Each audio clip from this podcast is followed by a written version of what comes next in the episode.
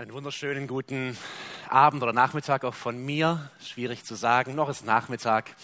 Und dennoch feiern wir den heiligen Abend hier heute gemeinsam. So schön, dass viele gekommen sind. Ein Fest oder eine Nacht der grenzenlosen Liebe. So habe ich diese Predigt überschrieben. Und wir werden den vielleicht einfachsten, aber klarsten Bibeltext oder Bibelvers, für viele der erste Bibelvers, den man jemals auswendig lernt, uns heute Abend genauer anschauen. Es ist Johannes 3, Vers 16. Eine Nacht der grenzenlosen Liebe. Und es ist schon interessant oder verwunderlich, dass dieses eine Kind, das in einem Stall zur Welt kommt, in einem Viehstall zur Welt kommt, heute, 2023, dafür sorgt, dass heute Abend die ganze Welt in Licht getaucht ist. Es ist wirklich verrückt, aber ich habe extra ein bisschen recherchiert. Kuala Lumpur, eine muslimische Stadt in Malaysia, in Licht getaucht mit Fake-Tannenbäumen überall geschmückt. Peking, atheistisches China, Weihnachtsmärkte wie in Tübingen. Man glaubt es wirklich kaum. Es sieht aus wie im Abendland, mitten im Herzen des atheistischen China. Rio de Janeiro, Kapstadt, geh wo immer du hin, wo du willst. Nahezu überall auf der Welt wurden die letzten Wochen, werden jetzt diese Tage Lichter angezündet. Familien setzen sich zusammen und feiern das Fest der Liebe, wie man sagt. Wie konnte das dazu kommen? Wie konnte es dazu kommen, dass sogar einer der berühmtesten Atheisten, der derzeit lebt, Richard Dawkins, ein Brite, vor einigen Jahren etwas kopfschüttelnd selbst zugab, dass er sich jedes Jahr zu Weihnachten einen Weihnachtsbaum aufstellt und Weihnachtslieder singt. Aber er sagte selber nicht dieser Rudolph the Red-Nosed Reindeer Quatsch, sondern die echten Weihnachtslieder. Wie kann ich, man, die Frage wäre, was hat er sonst zu feiern? Den Tag der ewigen Sinnlosigkeit oder den Abend des moralischen Relativismus. Es gibt vielleicht nicht so viel zu feiern, auch von dieser Weltanschauung, aber irgendwas hat dieses Fest, das Menschen berührt bis ins tiefste Innere. Menschen, die sagen, ich glaube nicht an Gott.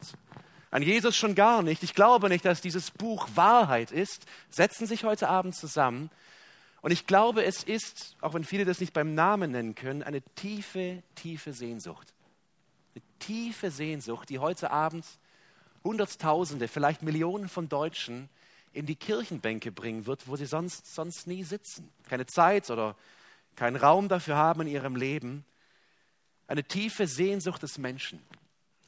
Und ich glaube nicht, dass es so sehr die Geschichte an sich ist, also die historische Geschichte mit dem Stall und mit dem Kind und mit den Eltern und mit der Armut, die das Ganze so besonders macht. Ein junges Paar bekommt ein Kind gab es milliardenfach zu sehen auf dieser Welt. Das Kind wird in einem Stall geboren. Es sind widrige Umstände, aber es gibt noch viel schlimmere Umstände, wie Kinder heute geboren werden. Hirten kommen und fallen vor diesem Kind nieder. Das ist besonders, das passiert nicht alle Tage, aber ich bin mir sicher, bei vielen Geburten dieser Welt sind besondere Dinge passiert. Das wirklich Herausragende an dieser Geschichte, ihr Lieben, ist nicht das, was wir Menschen tun. Es ist schön und es ist wohlig und wir haben den Text gelesen. Es ist auch von Gott bewusst alles so aufgebaut, um eine Botschaft darin zu vermitteln. Aber darum geht es nicht so sehr. Worum es wirklich geht, das wirklich Herausragende ist das, was Gott tut. Es ist das Wesen Gottes, wie er ist, das sich in dieser Krippe offenbart. Und in allererster Linie, was Gott hier zeigt, ist, dass Gott ein Gott der Liebe ist. Und wir hören das oft. Wir hören es oft, aber ich rufe dich auf, ich lade dich ein, heute Abend das neu zu begreifen, was uns die Bibel zeigt, dass Gott wirklich ein Gott der Liebe ist. Und was für ein Ausmaß das bis in unser Leben hat. Gott liebt und er besucht seine Geschöpfe nicht einfach nur für einen Nachmittag, sondern indem er Mensch wird. Und so heißt es in Johannes 3, Vers 16, bin mir sicher einem Vers, den viele hier auswendig kennen. Man sagt auch das Evangelium in einer Nussschale, die ganze Botschaft der Bibel in einem Vers. Denn so hat Gott die Welt geliebt, dass er seinen einzigen Sohn gab, damit jeder, der an ihn glaubt, nicht verloren geht, sondern ewiges Leben hat. Herr, heilige uns in der Wahrheit. Dein Wort ist Wahrheit. Amen. So sehr hat Gott die Welt geliebt. Jemand hat diesen Vers einmal die größte Liste genannt und hat begonnen, einfach mal diese Dinge in diesem Vers aufzulisten und kam auf elf Punkte. Ich habe es noch ein bisschen weniger heruntergebrochen. Ich bin auf sieben oder acht Punkte gekommen. Und die wollen wir uns gemeinsam einmal anschauen. Ich habe den Pointer vergessen. Einfach pro Punkt dann einmal weiterschauen. Dann hat man es ein bisschen schwarz auf weiß vor Augen und kann dem Ganzen besser folgen. Solche bekannten Worte, denn so hat Gott, und hier müssen wir stehen bleiben zum ersten Mal. Es beginnt nicht mit dem Menschen, es beginnt nicht mit der Krippe, es beginnt nicht mit irgendetwas, was in Zeit und Raum überhaupt jemand tun könnte. Es beginnt mit Gott. Er ist der Dreh- und Angelpunkt dieser Geschichte. Mit ihm, der alles erschaffen hatte, ohne den es nichts gäbe. Gott, er ist der Ewige, er existiert außerhalb von Raum und Zeit. Er ist der Allgegenwärtige. In diesem Moment, jetzt in dieser Sekunde, ist er hier in diesem Raum und umgibt uns, umschließt uns, kennt uns. Er der Allmächtige, der tun und wirken kann, was immer ihm gefällt. Er der Allwissende, für den nichts neu ist, der nie überrascht ist, der nie erschrocken ist, weil er nicht, wüsst, nicht gewusst hätte, was passiert. Mit ihm beginnt diese Geschichte, denn bevor irgendetwas wurde, war er.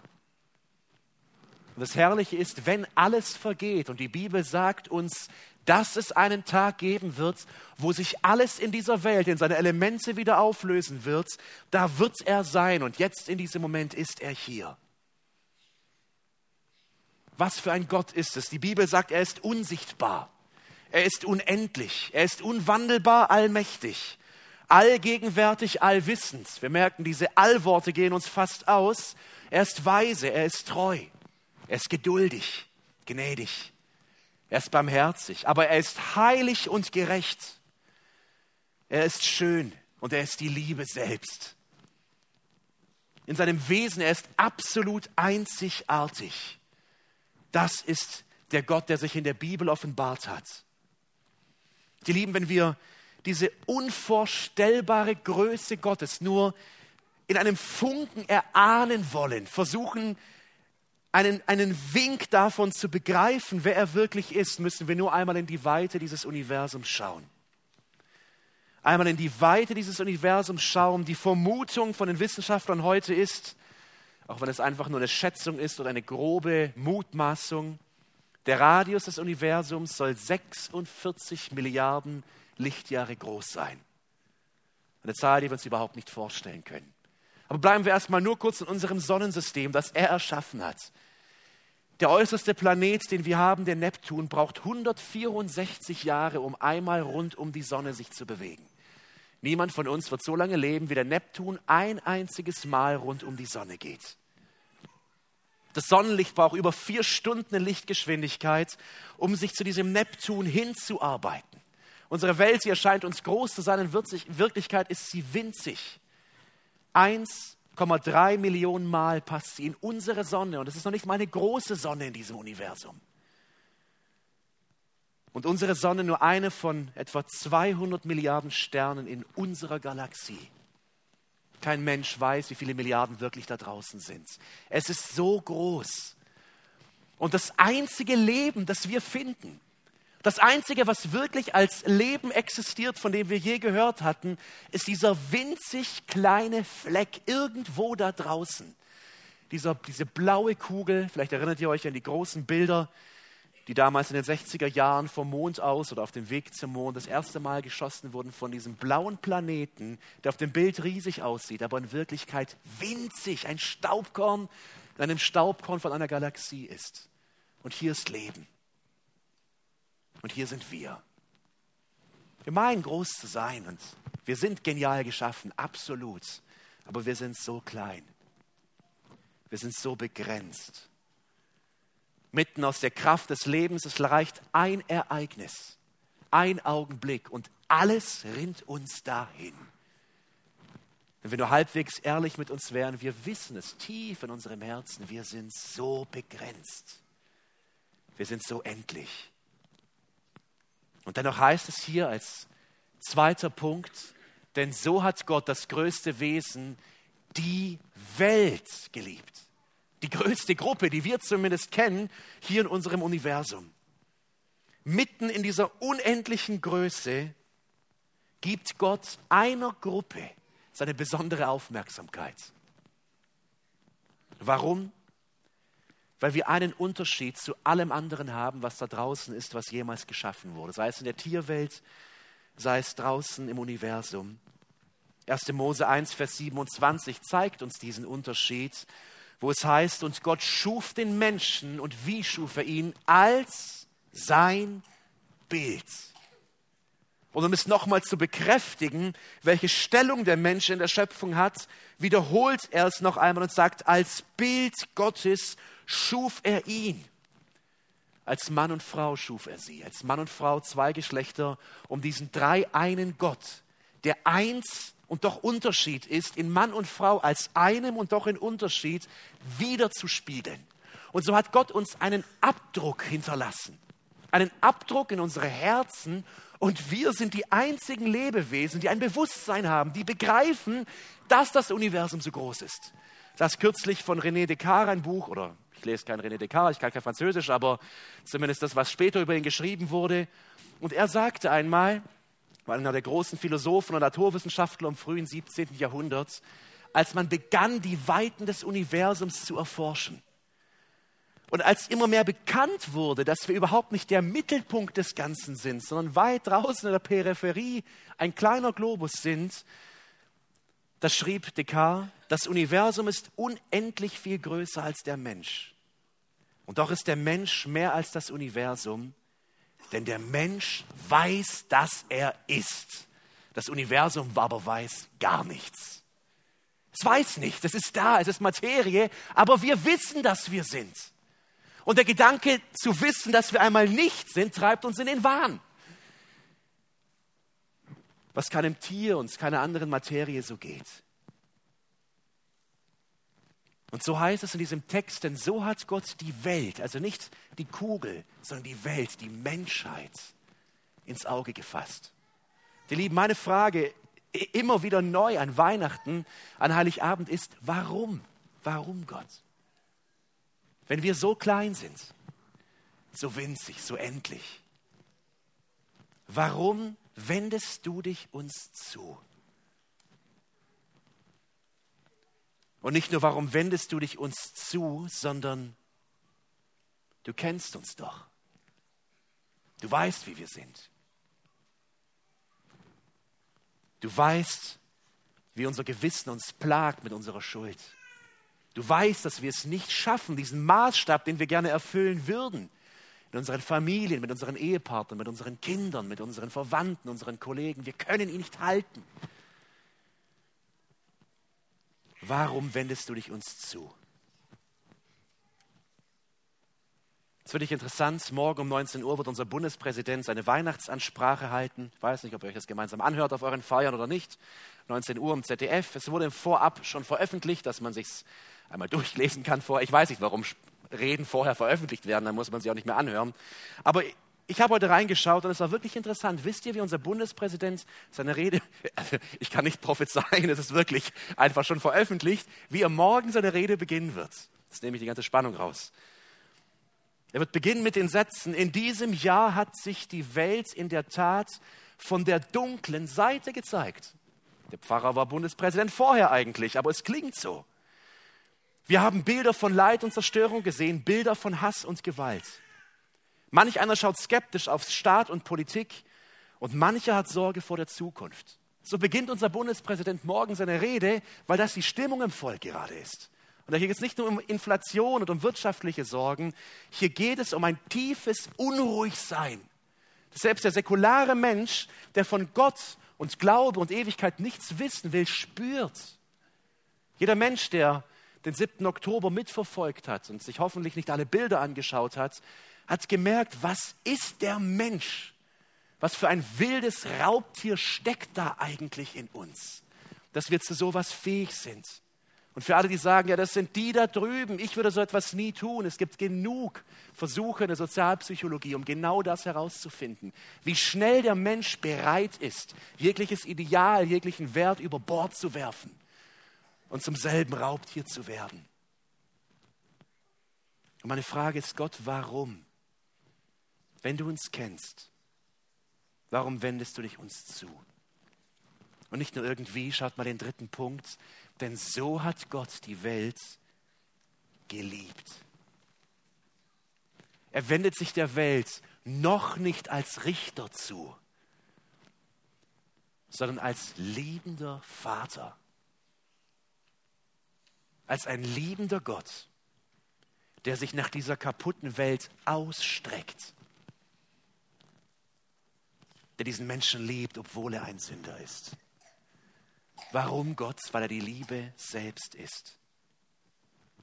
Die Bibel sagt uns, dass Gott von seinem ewigen Thron aus sein liebendes Herz für uns geöffnet hat, bevor wir überhaupt waren, bevor diese Welt überhaupt war,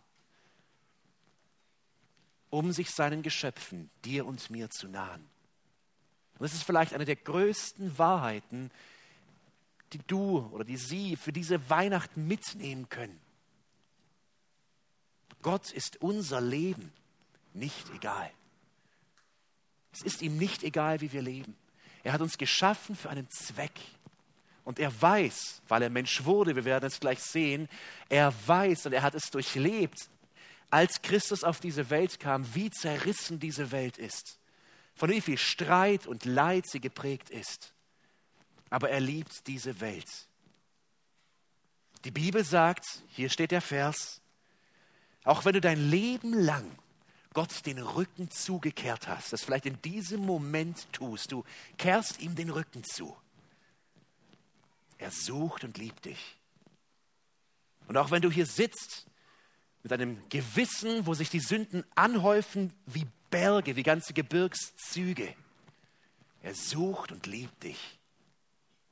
Vielleicht sitzt du Sonntag für Sonntag hier in den Reihen und du kommst mit einem belasteten Gewissen, mit einer beladenen Seele. Die Botschaft von Heiligabend ist, Gott sucht und liebt dich. Ich begreife das nicht. Ich begreife es nicht. Und die Bibel gibt uns an vielen Stellen, zeigt sie uns, was diese Liebe ist. Es ist eine Hinwendung. Es ist die Entscheidung für eine Beziehung. Es ist der Wille zur Gemeinschaft Gottes zu uns Menschen. Wie hat er es gezeigt? Im vierten Punkt sehen wir es. Denn so hat Gott die Welt geliebt, dass er seinen einzigen Sohn gab. Gott gibt dieser Welt ein Geschenk und es ist nichts Erschaffenes, nichts Zeitliches, nichts Begrenztes. Dieses Geschenk ist Gott selbst. Weil Gott weiß, dass wir mit nichts in dieser Welt glücklich werden können als mit ihm selbst.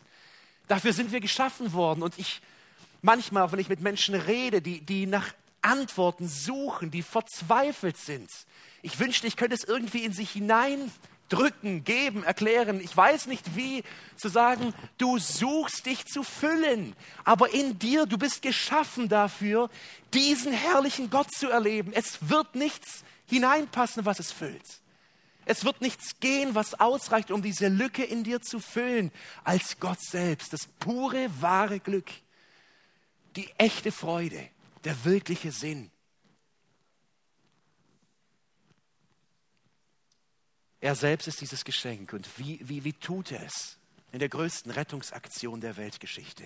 Er erlöst diese Menschheit. Wie? Und die Lieben, er, er hätte es anders tun können. Ich weiß nicht wie, ich bin nicht Gott und ich kann nur das sagen, wie er sich offenbart hat. Aber hätte Gott wirklich selbst auf diese Welt kommen müssen, über 30 Jahre hier leben müssen, zu leben, zu arbeiten, zu essen, zu leiden, hätte er es tun müssen. Er wählt diesen Weg. Und ich begreife diese Tiefe nicht. Er wird von einer jungen Frau durch den Heiligen Geist empfangen. Und Gott, der Sohn selbst, der Schöpfer dieses Universums, wächst im Leib einer Frau heran. Zu einem gewissen Zeitpunkt bilden sich seine Organe. Nach einigen Wochen beginnt sein Herz zu schlagen.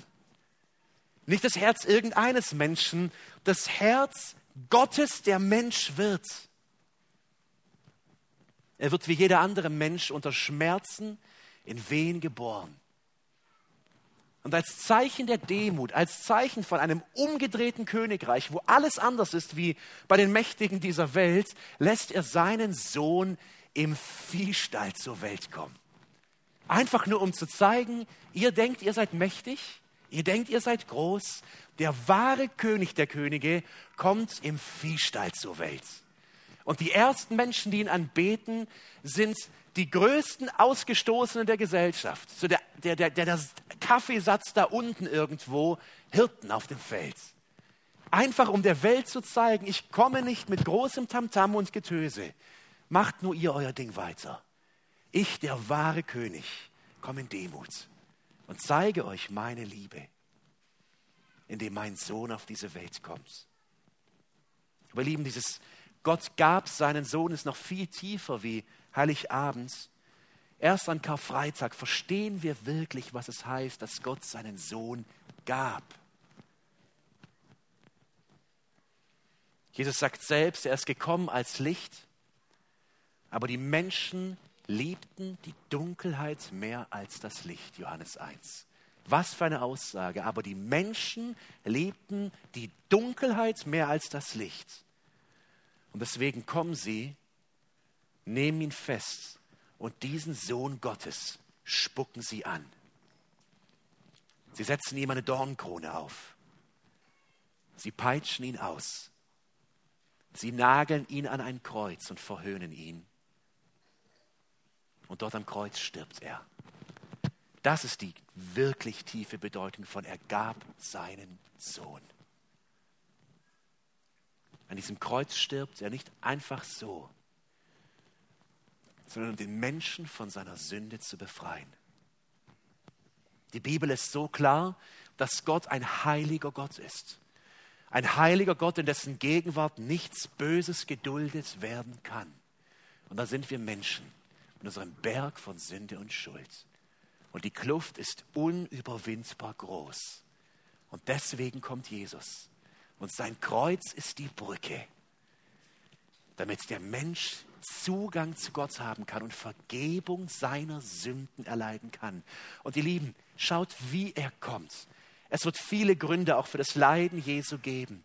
Aber welcher Mensch hat das erlitten? Welcher Mensch hat das durchgemacht? Und so kann Jesus jeden Menschen, sei es durchs, gepeinigt durch seelisches Leid, durch körperliches Leid, durch Krankheit, zu sich einladen und sagen, kommt her zu mir, ihr mühseligen und beladenen. Ich will euch erquicken. Nehmt auf euch mein Joch, so werdet ihr Ruhe finden für eure Seele. Das ist die Einladung Jesu. Und er erringt den Sieg am Kreuz und er besiegt Sünde Tod und Teufel und steht siegreich von den Toten auf. Vor einigen Jahren, da kam von einem bekannten Historiker Tom Holland ein Buch raus, Dominion, das heißt Herrschaft. Und auf diesem Buch ist ein dicker Wälzer, ist ein Bild, wie Jesus am Kreuz hängt. Und schon dieses Bild und der Titel ist ein Widerspruch in sich. Herrschaft und Kreuz ist tot.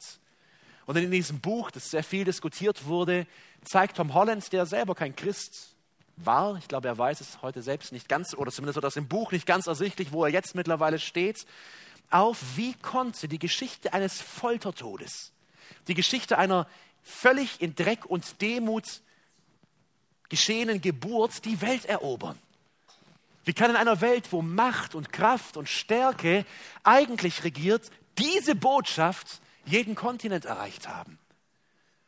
Und er ist selbst verwundert darüber, aber er zeigt auf, wie das Christentum in den letzten Jahrhunderten seinen Lauf nahm. Und wie sich die Länder veränderten, die diese Botschaft annahmen. Menschen, die diesen Jesus kennenlernten und Vergebung ihrer Schuld erfuhren. Aber der fünfte Punkt zeigt uns auf, dass es nicht bei jedem Menschen so ist.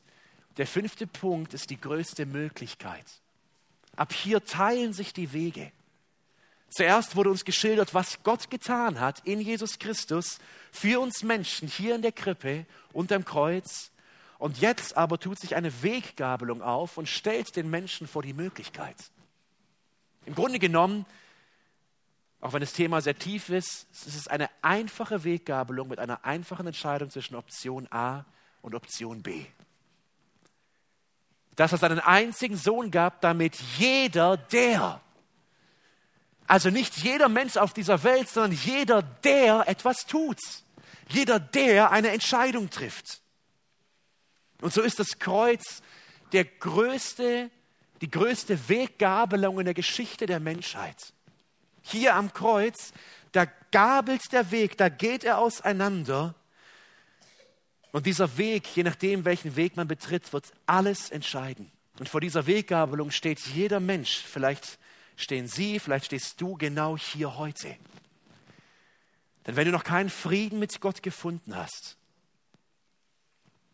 wenn du das, was dieses Kind in der Krippe für dich getan hat, der Gottsohn selbst, der Mensch wurde, um Versöhnung und Sühne für die Sünden dieser Welt zu erwirken, dann steht diese Entscheidung noch aus.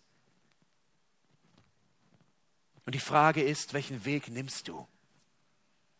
Wie oft wird Gott dir noch Gnade schenken müssen und dich rufen müssen? zu dir sprechen müssen, sei es durch Predigten, sei es durch sein Wort, sei es durch, durch Ereignisse im Leben. Wie oft wird er noch rufen müssen? Und vielleicht ist deine Frage, aber was soll ich tun? Wie, wie wähle ich diesen Weg? Links oder rechts? Mit dem Kreuz oder ohne dem Kreuz? Der Krippe nach oder nicht? Unser Vers sagt es in einer so großen Einfachheit. Es ist fast schon ein Skandal, wie einfach es ist. In all den großen Philosophien und Weltanschauungen und großen Denkern in so einer Einfachheit, dass ich es meinem kleinen Kind erklären kann. Damit jeder, der an ihn glaubt. Das ist es.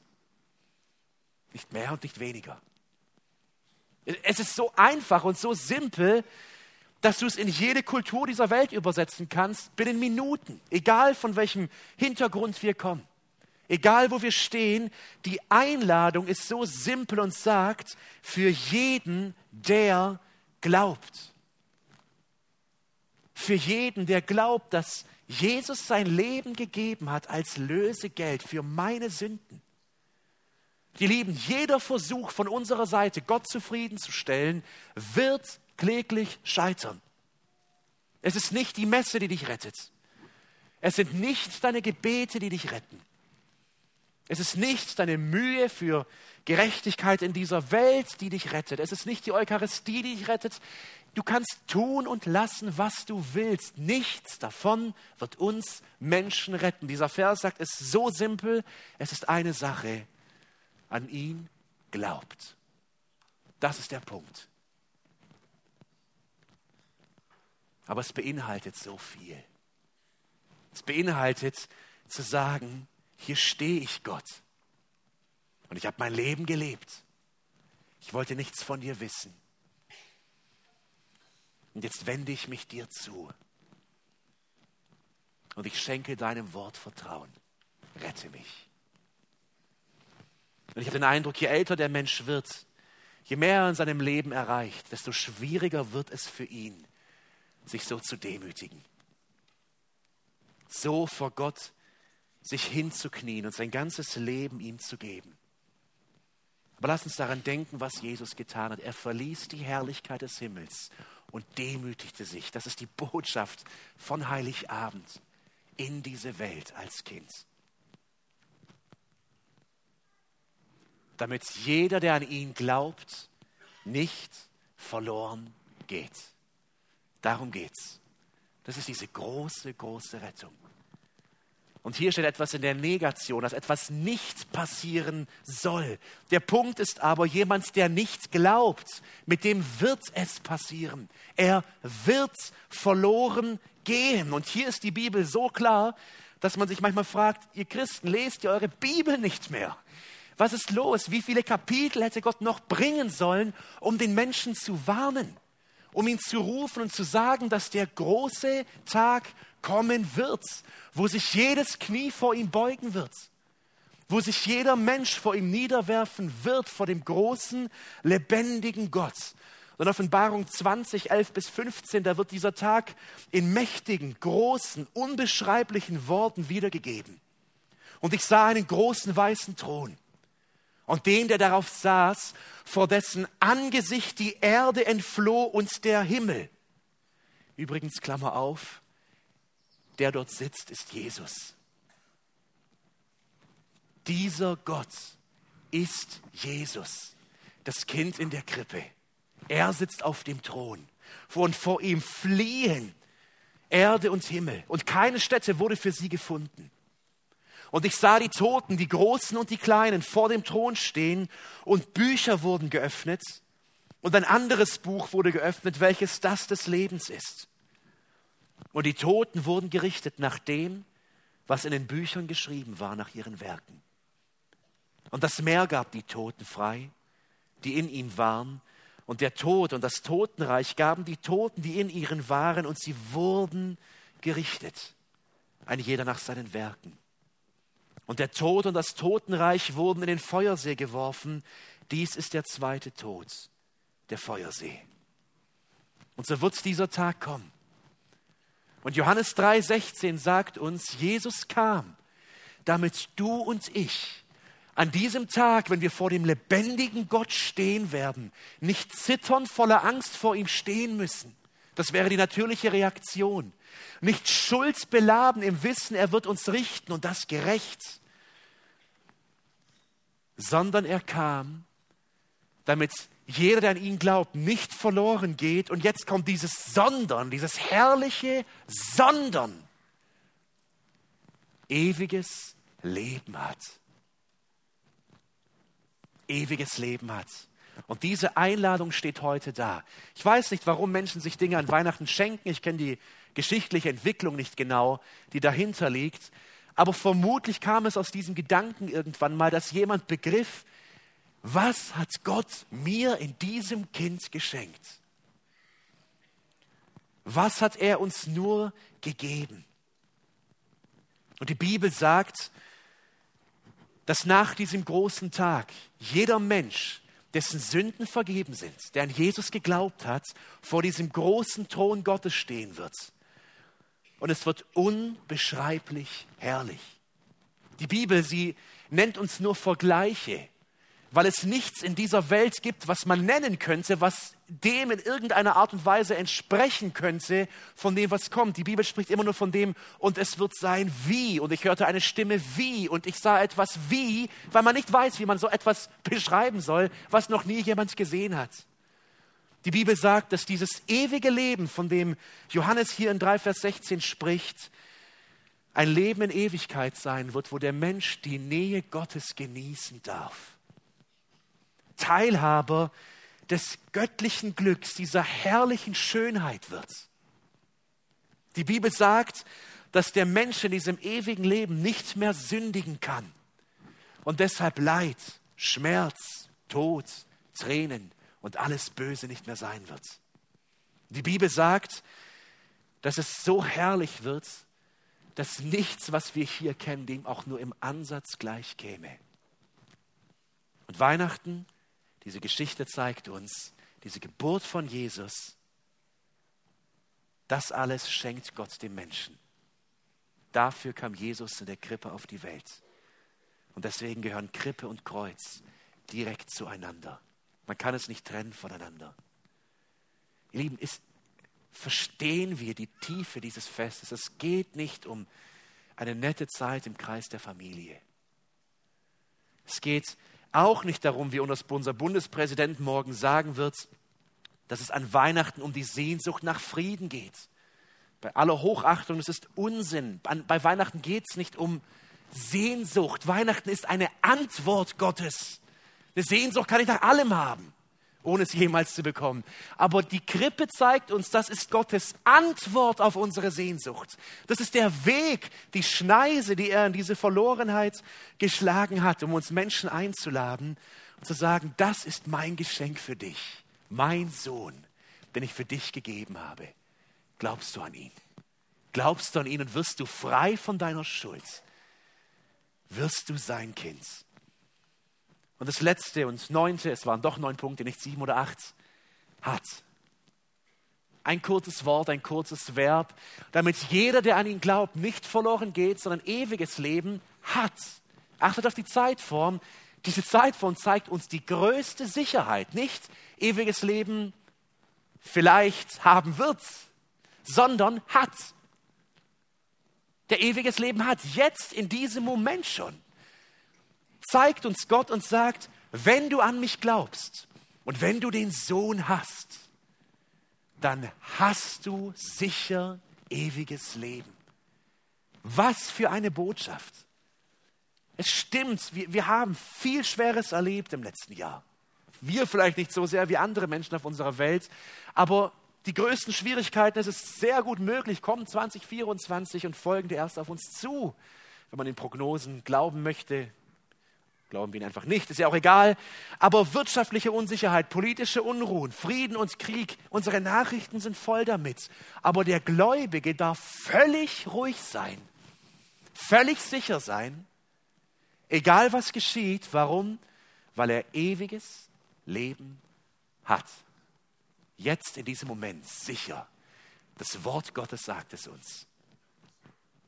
Und diese Liebe Gottes, die in dieser Nacht in diese Welt gekommen ist, ist stärker als jedes Leid. Was für ein Trost. Was für ein Trost, in schwere Krankheit zu fallen. Zu merken, dieses Leben geht zu Ende, die Kräfte lassen nach. Zu sehen, wie liebe Menschen vielleicht gehen. Aber zu wissen, nicht nur zu hoffen, zu wissen, und felsenfest darauf zu vertrauen, ich habe ewiges Leben, weil Jesus diesen Weg der Liebe gewählt hat, um mich zu erretten. Und ich will dir diese simple Frage stellen zum Ende. Hast du das? Hast du das wirklich? Und ich rede nicht von Religion und Liedern, die man kann und, und Messen, die man feiert oder Dinge, die man tut. Es gibt viele gute Dinge, die wir auch rund um den Glauben haben, aber darum geht es nicht zentral. Die Frage ist, hast du Jesus? Hast du diesen Frieden mit Gott durch das, was er getan hat? Dann hast du wirklich diese Nacht der grenzenlosen Liebe Gottes verstanden. Und er ruft dich und er ruft mich heute. Ich will es auch den Gläubigen zusprechen, auch wer ewiges Leben hat und ein Kind Gottes wurde, unser Herz ist immer noch trügerisch. Und lasst uns heute Abend, die nächsten Tage wieder tief, tief in diese Wahrheit eintauchen. Gott hat mich vor Ewigkeiten geliebt, dass er seinen Sohn gab, damit alle, die an ihn glauben, nicht verloren gehen, sondern ewiges Leben haben. Was für eine Botschaft. Und ich hoffe, dass es unsere Herzen erfüllt tröstet, ausrichtet und dieser Friede wirklich in jedem Herz sein kann. Lade euch noch ein, zum Gebet aufzustehen. Ich möchte diesen großen Gott noch anbeten und danach freuen wir uns noch auf ein Lied von den Kindern.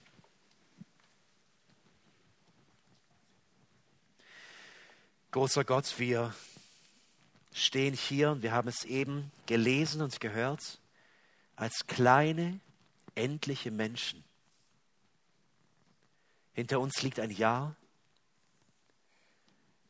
wo wir Wunderbares erlebt haben, aber jeder von uns auch Leid, Rückschläge, Leere, vielleicht Krankheit, vielleicht Nachrichten, die uns in Grund und Boden erschüttert haben.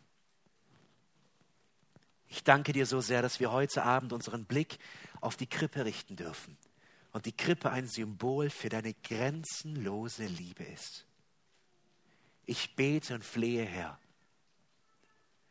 dass du in jedem Menschen, der heute Abend hier ist, diese Lücke in der Seele, dieses Vakuum, das nur du füllen kannst, füllst mit dieser Liebe.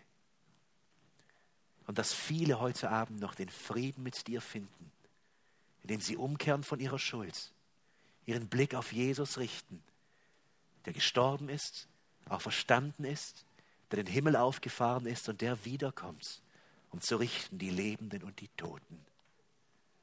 Wir danken dir für diesen wunderbaren Abend und diese wunderbare Botschaft, dieses wunderbare Geschenk der Liebe durch deinen Sohn.